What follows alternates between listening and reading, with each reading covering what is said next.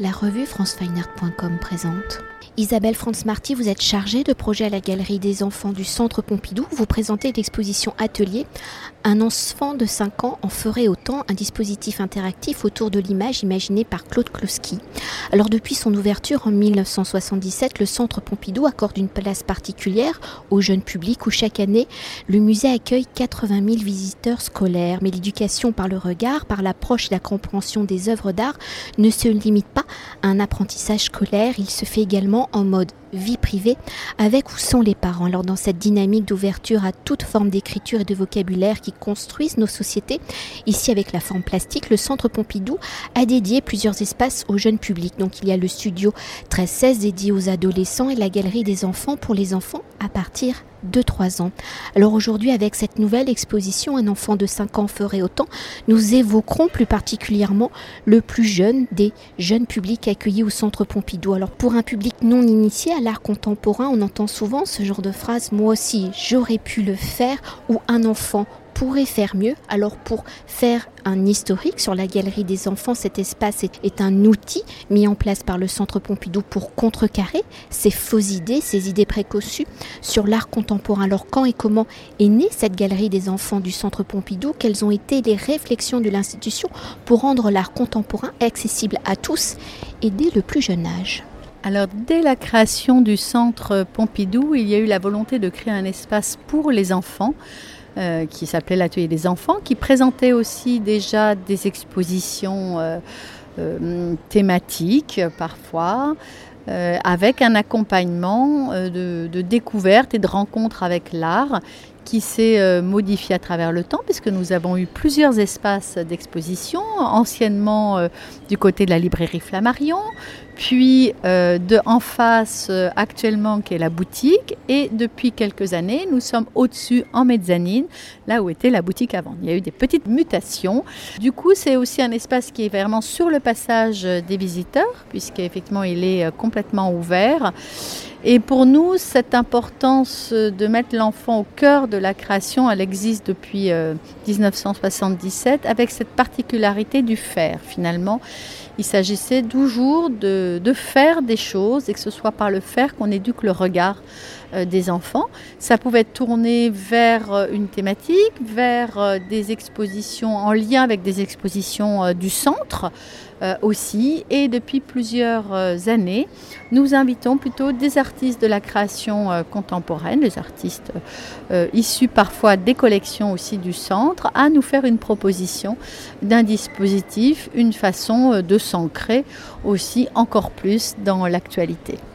Alors justement, pour mieux cerner les enjeux de la galerie des enfants avec un exemple concret, donc dès le 14 avril et jusqu'au 24 septembre, la galerie des enfants propose une nouvelle approche de l'art contemporain avec le travail de Claude Kloski, où l'artiste a souhaité que son dispositif permette une double appropriation.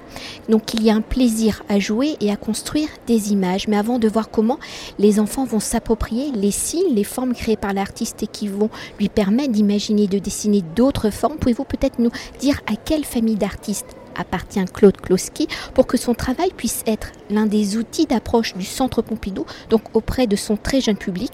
Et je crois que ce dispositif est manipulable à partir de 4 ans. Alors la notion de famille d'artistes est peut-être un petit peu compliquée. C'est un artiste qui figure dans les collections, c'est un artiste de son époque qui va utiliser depuis plusieurs années un langage plastique de formes, de signes, d'éléments euh, qui puissent dans le quotidien, dans l'information, euh, dans cette surenchère euh, d'éléments aussi de consommation. C'est un artiste dont le travail a beaucoup évolué aussi ou été modifié, mais qui puisse toujours ces éléments dans notre quotidien, dans le quotidien de tout le monde.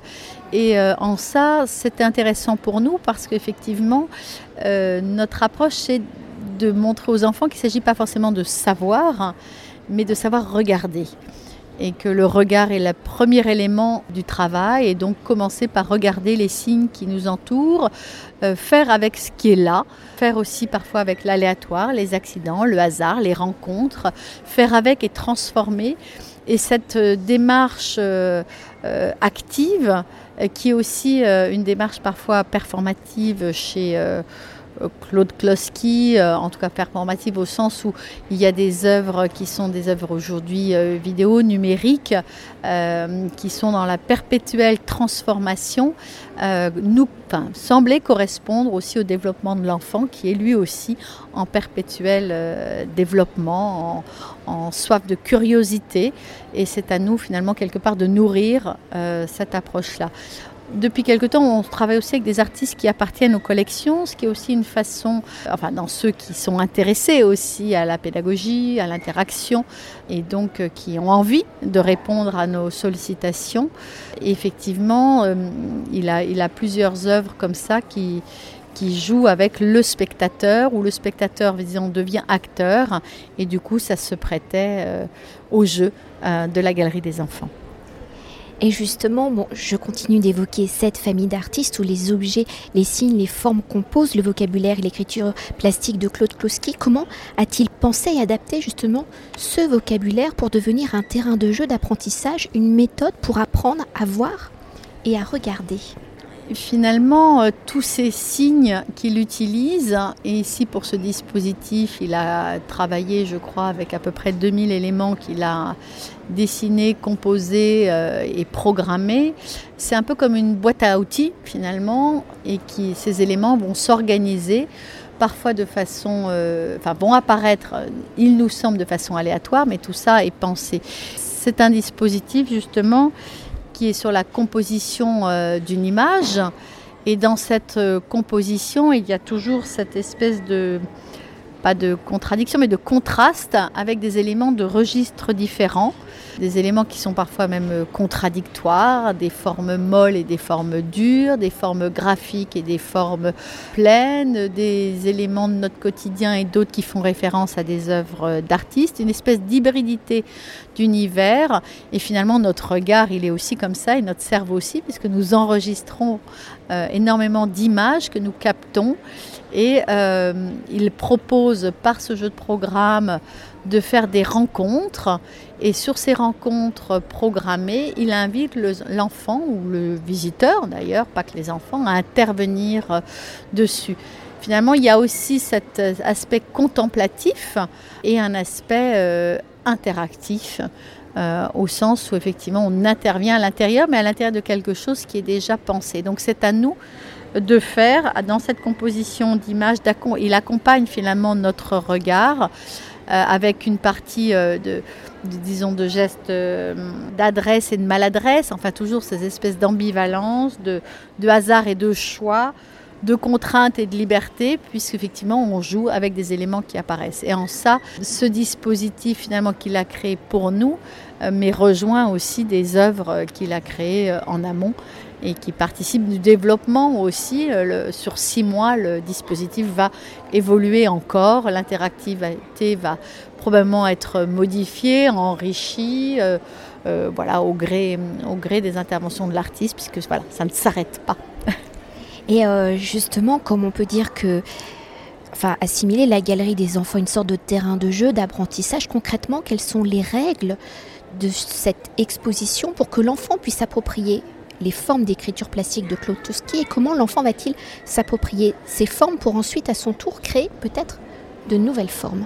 Alors plus qu'un terrain de jeu, je préférais plutôt un champ de découverte et d'expérimentation, d'autant plus que l'espace est assez minimal et quand on dit terrain de jeu, on est, on est très très vite dans des euh, parcours, sauts d'obstacles et courses qu'ils font naturellement.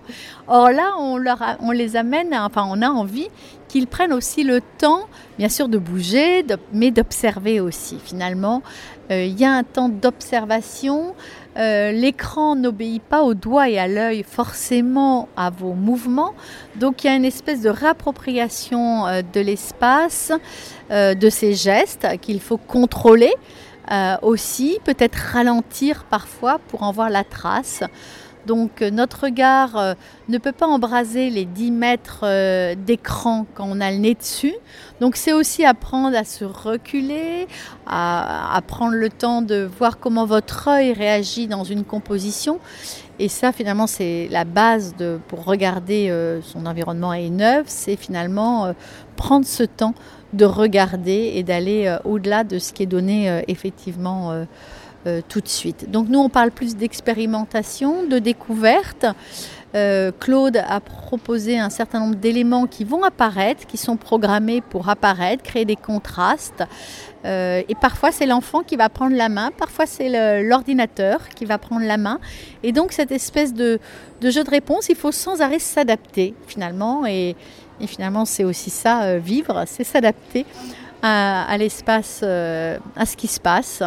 Et donc, on, leur propose, euh, bien sûr, il y a des règles, enfin, il y a un mode d'emploi, donc des éléments euh, qui vont apparaître avec leurs mains. Donc, il y a comme une chorégraphie de gestes. Ils peuvent dessiner avec leur main gauche. Euh, voilà, on change un peu les codes. C'est vrai que beaucoup sont droitiers, donc on change un peu les codes, puisque du coup, on doit recontrôler son geste différemment des lignes qui vont apparaître brisées, mais des lignes qui vont se mélanger avec les lignes déjà existantes. Donc finalement, à un moment donné, on ne sait plus si c'est nous, si c'est l'ordinateur. Voilà, on, crée une, une espèce d'interférence entre tout ça. Une main droite qui, elle, au contraire, va éventuellement effacer. Pas ce que vous dessinez, mais effacer le reste des choses composées par qui vont arriver par l'ordinateur ou composées par d'autres enfants. Et puis il y a aussi euh, des éléments qu'il a, appelé des sceptres, parce que finalement un sceptre c'est quelque, chose qui prend le pouvoir. Ces éléments qui renvoient aussi à un langage graphique de d'hashtags, de, dièses, de gribouillis, de chiffres, de boucles, d'ouïes de violon, de tâches, enfin, euh, ou de lignes, avec même toujours cette présence de l'humour chez, chez Claude. La ligne, l'objet ligne en tant qu'objet euh, ne sert à rien. Euh, c'est proposé, voilà, ça sert à rien, mais finalement on lui trouve d'autres fonctions. C'est aussi ça, voilà, toujours détourner. D'ailleurs, les enfants détournent aussi l'utilisation de ces objets. C'est aussi une volonté, c'est que vous avez sur un écran des images virtuelles qui apparaissent, au sol cette moquette qui invite à s'asseoir, à courir, à, se vautrer, à paresser et ces éléments euh, de couleur qui sont tangibles, qui sont aussi parfois des échos aux formes visuelles. Donc c'est aussi une éducation du regard, de retrouver des éléments qui apparaissent et qui sont au sol, éléments qu'on peut aussi composer sur cette moquette qui vient comme un tableau noir sur lequel on peut organiser des formes alors que l'écran est blanc et les formes s'organisent. Voilà, une espèce d'aller-retour comme ça entre cet écran noir moquette et cet écran blanc euh, visuel. Et ces objets à manipuler déclenche parfois, on ne sait pas toujours où, euh, là aussi, c'est en work in progress. Peut-être que les choses vont plus se définir dans le temps, mais pour le moment, il y a aussi une part aléatoire qui nous intéressait. Euh, voilà, le, le, gribouillis peut amener du noir, le hashtag peut euh, arrêter l'image quelques secondes, le chiffre 4 peut répéter, faire apparaître quatre éléments répétés sur l'écran.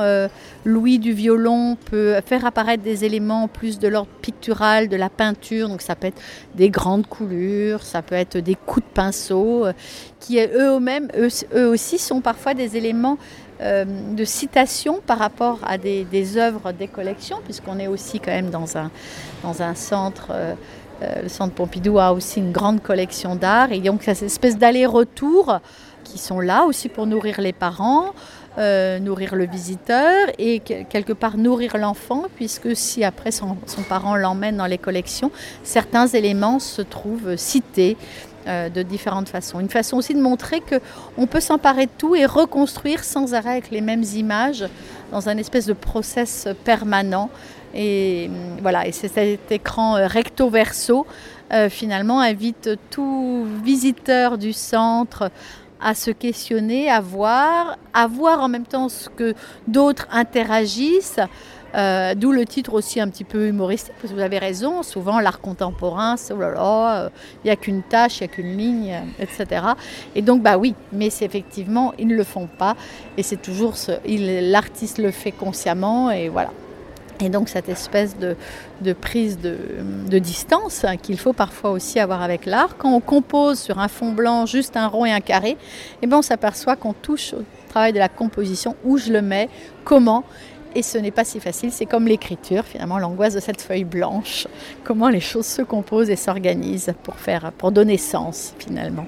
Alors pour poursuivre par ce dispositif, l'outil numérique, on l'a bien compris, est au cœur de la création et de l'apprentissage où l'enfant va pouvoir, par de simples manipulations, changer les formes, les couleurs, leur taille, leur nombre, etc., etc. Alors comment le numérique qui dans notre quotidien permet le défilement des images sans les voir? Vient-il ici créer le support pour apprendre, je le répète, à regarder et à créer alors effectivement, le numérique fait partie du, quotidien des enfants aujourd'hui. Ils ont des, jeux vidéo, ils interviennent.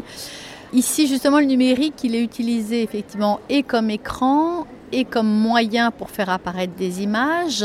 Claude Kloski parlait effectivement aujourd'hui, c'est le même objet qui cadre et qui fait en même temps et qui montre. Enfin, euh, avant, on avait une distance, on faisait des photos, on les imprimait, etc. Aujourd'hui, c'est le, même objet qui va tout faire.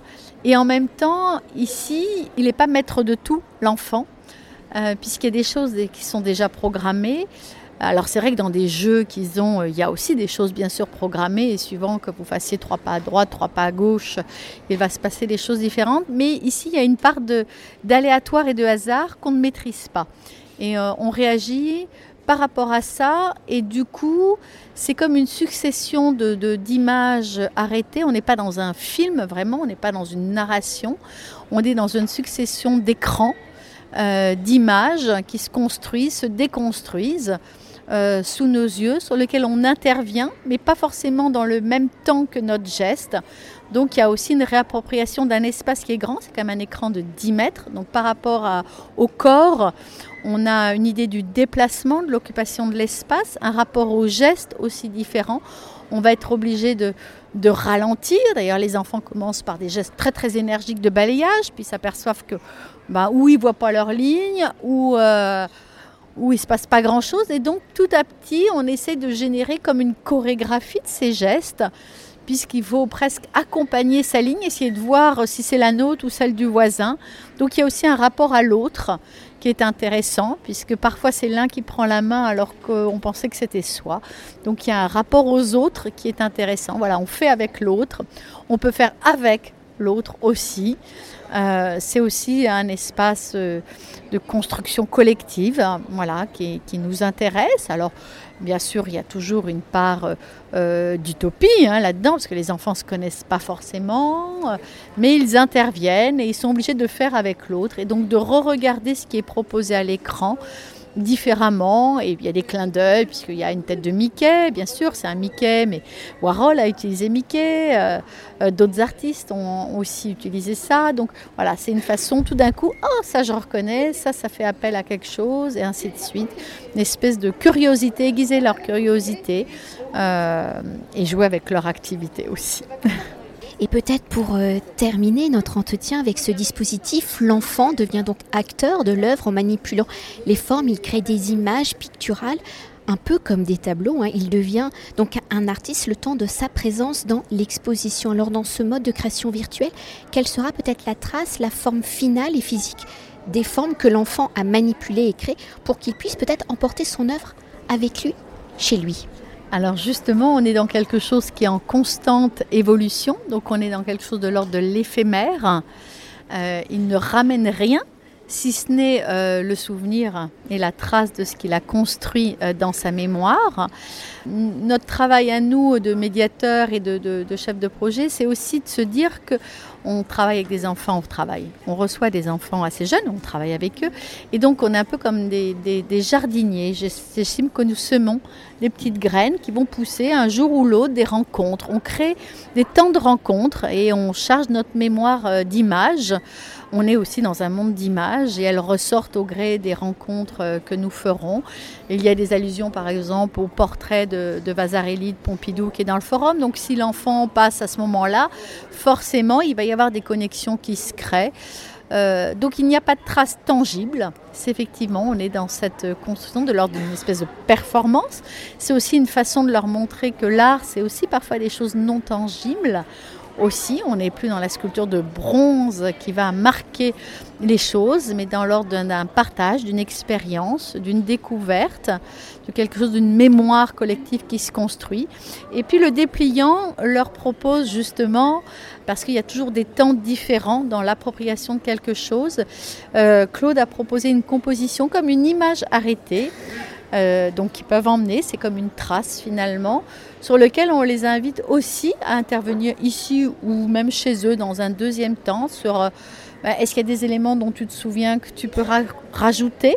Euh, que tu as vus et qui ne sont pas dans cette image, ou au contraire, même cette idée de classification, d'ordonnancement, de montrer qu'un élément peut apparaître, appartenir à différentes familles, donc ce regard de recréer des ensembles, hein, les fameux ensembles mathématiques, c'est patates, euh, euh, les chiffres pairs, les chiffres impairs, chacun de son côté, mais en même temps c'est l'ensemble des chiffres, une forme de couleur et une forme géométrique, on peut séparer, mais il y a aussi des choses communes aux deux, et c'est voilà, cette façon de, de garder une petite et de se re-questionner encore après dans un deuxième temps.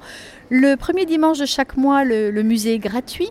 Donc le public aussi est amené à circuler encore plus facilement, surtout le public avec des jeunes visiteurs, euh, même si l'accès pour les enfants est gratuit, mais ils doivent être accompagnés. On pense aussi peut-être nous aussi compléter avec un petit plan qui leur dira bah tiens, euh, monte au musée, que ces quelques œuvres-là font écho peut-être à des éléments que tu as vus, puisqu'il y a beaucoup d'éléments euh, comme ça. Il y a une citation de, des éponges de Viala, les lignes de, côte à côte qui font rappeler Buren, des empreintes qui peuvent rappeler Tonori, des, pardon, des cibles euh, de Delaunay ou de Rondinone ou de Jasper Jones. Enfin, voilà, des, des petits éléments comme ça qui sont comme des clins d'œil. Et la collection peut être l'occasion pour les parents de leur montrer des éléments en haut, de les accompagner quelque part aussi dans cette découverte des œuvres pour leurs enfants et de créer des connexions, des ponts avec ce qu'ils voient. Je crois que voilà, pour nous, euh, c'est ce, cette chose-là qui compte, de partager une expérience, de les amener à avoir un regard, d'enrichir leur regard et de leur donner des clés finalement pour composer euh, une image. Finalement, on parle de forme, de couleur, de superposition, d'équilibre visuel. Euh, et donc c'est cette chose-là que par ce jeu d'images sans arrêt renouvelé sous leur regard, que inconsciemment, euh, finalement, ils se nourrissent de ce travail de composition. Merci beaucoup. Je vous en prie. Cet entretien a été réalisé par France Fagnon.